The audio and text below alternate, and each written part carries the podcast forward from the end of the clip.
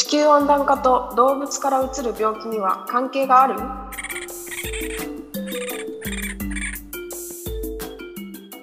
？JWCS 生き物地球ツアー野生生物についてのご質問に分かりやすくお答えします。認定 NPO 法人野生生物保全論研究会 JWCS によるラジオ番組生き物地球ツアーの第3回をお届けします。本日のナビゲーターは JWCS 事務局スタッフのアケです。よろしくお願いいたします。この番組はリスナーの皆さんからのご質問に野生生物の専門家が小学生も楽しめるようお答えする番組です。今回ご紹介するのは、ゆうたろうさんからのご質問で、地球温暖化と新型コロナウイルスの蔓延には関連性があるのでしょうかというものでした。新型コロナウイルスが野生動物からやってきたのか、はたまた人工的に作られたものなのか、その起源すらまだ断定できておらず、新型コロナウイルスについては分かっていないことが多いんですね。そのため、地球温暖化と新型コロナウイルスの蔓延の関係について、これだという答えがないのが現状のようです。ウイルスなどの病気のもとが体の中に入っていくことで症状が出る病気を感染症と言いますが、過去世界的に人の間で流行した新しい感染症のうち60%は動物から人に移る人獣共通感染症です。この人獣共通感染症の例として、エボラウイルスというものがあります。もともとコウモリが持っていたエボラウイルスが人に移ったことで流行したということが分かっています。今回の配信ではあまりまだよく分かっていない新型コロナウイルスに代わって動物から人に移る病気、つまり人獣共通感染症についてお話しいたします。本日は日本獣医生命科学大学野生動物学研究室講師の加藤拓也先生をガイドにお招きしてお話ししていただきます。よろしくお願いいたします。よろしくお願いいたします。はい、あの先ほど話に出てきたコウモリなんですが、例に出したエボラウイルスの他に狂犬病ウイルスを持つ動物ですが、日本にたくさんいる動物で、アメリカではコウモリに次いで狂犬病ウイルスを持つ動物がいるんですよね。はい、アライグマです。狂犬病はすべての哺乳類に感染すると言われています。感染した動物の唾の中にウイルスがいて、噛まれると傷口から感染してしまいます。体に異変が出るまで時間がかかりますが、脳にウイルスが入ると麻痺で動けなくなり、有効な治療法がないので、最後は呼吸ができなくなってしまい、ほぼ100%死亡してしまう感染症です。うん、致死率がほぼ100%って本当に恐ろしい感染症ですよね。はい、日本では1957年以降、動物での発生が見られていません。ところが、このように狂犬病の撲滅に成功した国は世界的にも珍しく、海外では犬のほか様々な野生動物が今なお狂犬病ウイルスを持っています。アメリカではアライグマがコウモリに次ぐ感染動物として警戒されていて、特に東海岸に生息する集団を中心に10%超の陽性率を示しています。そうなんですね。陽性率が10%というと、捕まえた野生のアライグマ10匹のうち1匹は狂犬病に感染したとテストで反応するということですね。まあ、今後可能性として、狂犬病ウイルスっていうのは、どのような経路で日本に入ってくる可能性があるんでしょうか？はい、まず日本の周辺の国では、狂犬病が発生しています。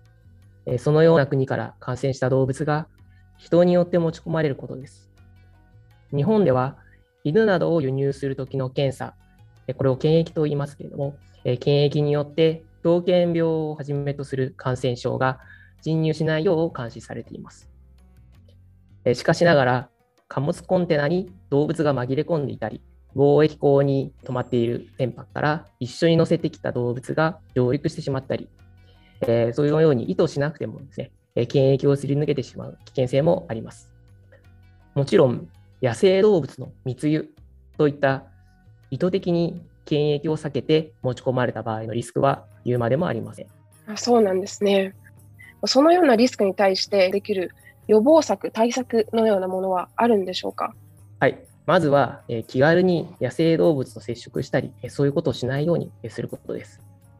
え珍しい野生動物では、どのような感染症のリスクがあるかも分かっていないことが多いです。また、野生動物ではありませんが、例えば野良犬のように、その行動、どういうところでですね、暮らしているか、そういったことが把握できない動物にも、不用意に接近、接触をしない方が良いと考えられます。そうですね。どこから来て何を触れてきたかわからない野生動物っていうのは、どんな感染症を持ってるか、そういうこともわからないですもんね。えー、そうなりますね。えー、日本では飼い犬の登録と狂犬病のワクチン接種が法律で義務付けられています。WHO は集団免疫、えー、つまり感染症にかからないようにですね、予防しておこうと、え、それに必要な接種率というのが70%を超えるようにという勧告をしていますが、日本の接種率は低下しており、現在50%程度しかないというような試算もあります。あそうなんですね。飼われている犬のうち、ある地域で70%以上がワクチンを打ってないと、感染症の流行のリスクがあるということですね。それに対して日本におけるワクチン接種率っていうのは、ま、その70%よりもだいぶ下回っていますね。はい、そうなんですね。えー、それから先ほど述べたように、水際対策だけでは、え、限界があります。つまり、検疫によって日本に入ってくる動物を検査する。これにはやはり限界があるんですけれども、一人一人が飼い犬のワクチン接種を行うということが、そういった中ではすごく重要になってきます。もちろん、このワクチン接種を行うということは、狂犬病という死亡をしてしまうような感染症からですね、大切な家族の一員の命である、そのペットの命を守ることにもつながります。うん、そうですね。狂犬病の他にアライグマが持っていて人にうつる病気っていうものはあるのでしょうか？そうですね、えー、狂犬病こそ見つかっていませんが、えー、人やペットにも感染するウイルス、細菌、えー、寄生虫が各地でアライグマから検出されています。えー、そのうち僕たちが注目しているものの一つは、マダニ類が媒介する SFTS などの感染症です。SFTS、正式には重症熱性血小板減少症候群と言いますが、この病気は2011年に初めて、え、特定されたウイルスの感染症です。マダニに噛まれることによって感染するほか、感染した動物から直接人が感染してしまうことも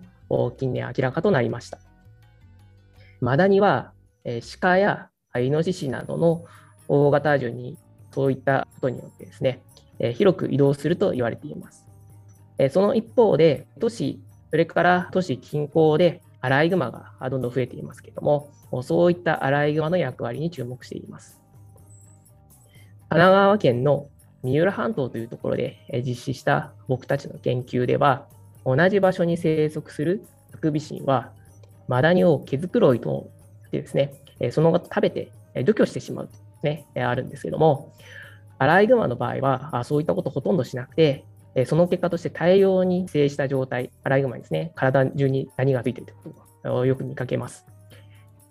アライグマの寄生した数と、それからその周辺の環境でですね、あの山の中とか、公園とか、そういったところで、マダニを採取する調査も合わせてやってるんですけど、そういったマダニの数もですね、そこに関係性があるということも分かってきています。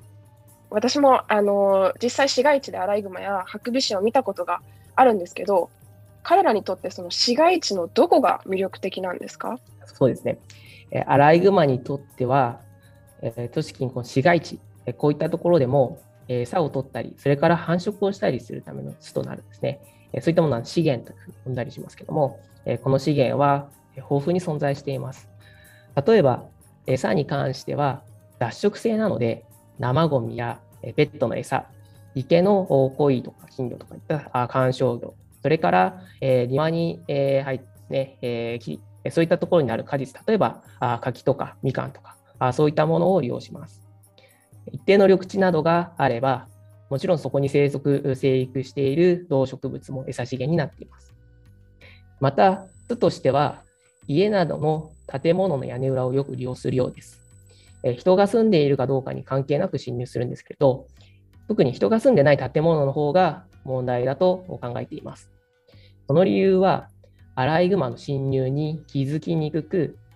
空き家のように、その対処が難しい場合もあるからです。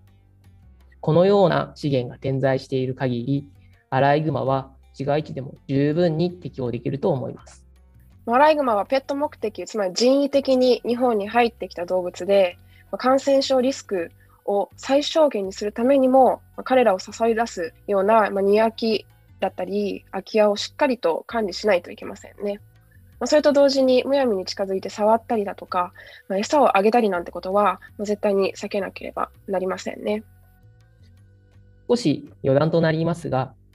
今回の質問にあったワード、地球温暖化が今後のアライグマの生息地として適切な場所つまり生息適地というものをさらに増やすだろうと予測した論文が2019年に Scientific Reports という雑誌に掲載されました。今、日本だけでなく世界中で人為的影響による野生動物の生息環境や生態学的な特性の変化が起き、次々と新たな研究成果が発表されています。今回の質問に対する回答も関連性がないのではなく、まだ分かっていないという状況です。ぜひその興味を深めてもらい、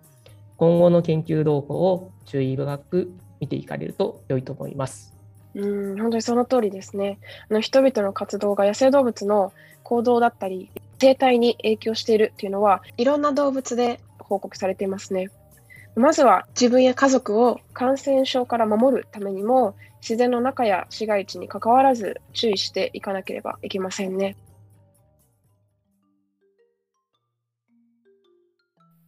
今回は、ゆうたろうさんの新型コロナウイルスと地球温暖化の関係についての質問に対して、新型コロナウイルスの研究自体はまだまだ進んでいないという回答しかできませんでした。しかし、それに関連して、アライグマを例に動物から人にうつる病気についてガイドの